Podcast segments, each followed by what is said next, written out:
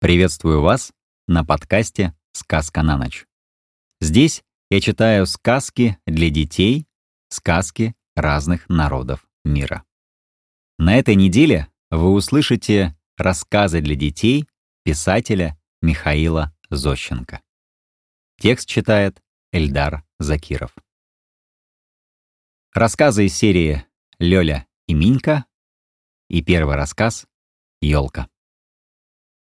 В этом году мне исполнилось, ребята, 40 лет. Значит, выходит, что я 40 раз видел новогоднюю елку. Это много. Ну, первые три года жизни я, наверное, не понимал, что такое елка. Наверное, мама выносила меня на руках, и, наверное, я своими черными глазенками без интереса смотрел на разукрашенное дерево. А когда мне дети ударило пять лет, то я уже отлично понимал, что такое елка и я с нетерпением ожидал этого веселого праздника. И даже в щелочку двери подглядывал, как моя мама украшает елку. А моей сестренке, Лёле, было в то время 7 лет. И она была исключительно бойкая девочка. Она мне однажды сказала, «Минька, мама ушла на кухню. Давай пойдем в комнату, где стоит елка, и поглядим, что там делается». Вот мы с сестренкой Лёлей вошли в комнату и видим, очень красивая елка. А под елкой лежат подарки.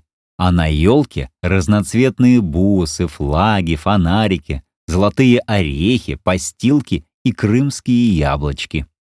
Моя сестренка Лёля говорит, не будем глядеть подарки, а вместо того давай лучше съедим по одной постилке. И вот она подходит к елке и моментально съедает одну постилку, висящую на ниточке. Я говорю, «Лёля, если ты съела постилочку, то я тоже сейчас что-нибудь съем». Я подхожу к елке и откусываю маленький кусочек яблока. Лёля говорит, «Минька, если ты яблоко откусил, то я сейчас другую постилку съем и вдобавок возьму себе еще эту конфетку». А Лёля была очень такая высокая, длинновязая девочка, и она могла высоко достать. Она встала на цыпочки и своим большим ртом стала поедать вторую постилку. А я был удивительно маленького роста, и мне почти что ничего нельзя было достать, кроме одного яблока, которое висело низко. Я говорю, если ты, люлища, съела вторую постилку, то я еще раз откушу это яблоко. И я снова беру руками это яблочко и снова его немножко откусываю. Лёля говорит, если ты второй раз откусил яблоко, то я не буду больше церемониться и сейчас съем третью постилку и вдобавок возьму себе на память хлопушку и орех. Тогда я чуть не заревел, потому что она могла до всего дотянуться, а я нет. Я ей говорю, а я лилище. Как поставлю к елке стул, и как достану себе тоже что-нибудь кроме яблока. И вот я стал своими худенькими ручонками тянуть к елке стул. Но стул упал на меня. Я хотел поднять стул, но он снова упал и прямо на подарки. Лёля говорит, «Минька, ты, кажется, разбил куклу».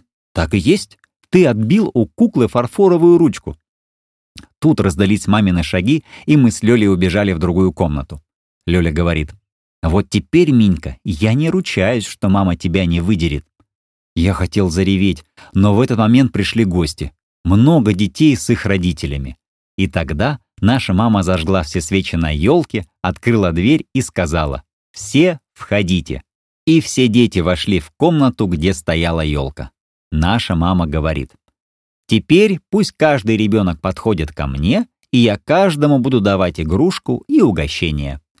И вот дети стали подходить к нашей маме, и она каждому дарила игрушку. Потом снимала с елки яблоко, постилку и конфету и тоже дарила ребенку.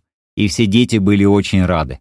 Потом мама взяла в руки то яблоко, которое я откусил, и сказала, «Лёля и Минька, подарите сюда. Кто из вас двоих откусил это яблоко?» Лёля сказала, «Это Минькина работа». Я дернул Лёлю за косичку и сказал, «Это меня Лёлька научила». Мама говорит, «Лёлю я поставлю в угол носом, а тебе я хотела подарить заводной паровозик. Но теперь этот заводной паровозик я подарю тому мальчику, которому я хотела дать откусанное яблоко. И она взяла паровозик и подарила его одному четырехлетнему мальчику, и тот моментально стал с ним играть. И я рассердился на этого мальчика и ударил его по руке игрушкой. И он так отчаянно заревел, что его собственная мама взяла его на ручки и сказала, «С этих пор я не буду приходить к вам в гости с моим мальчиком». И я сказал, «Можете уходить, и тогда паровозик мне останется».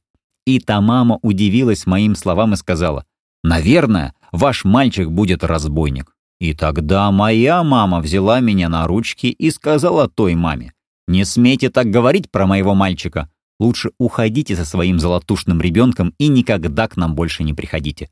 И та мама сказала, «Я так и сделаю. С вами водиться, что в крапиву садиться». И тогда еще одна, третья мама сказала, «И я тоже уйду. Моя девочка не заслужила того, чтобы ей дарили куклу с обломанной рукой». И моя сестренка Лёля закричала, «Можете тоже уходить со своим золотушным ребенком, и тогда кукла со сломанной ручкой мне останется».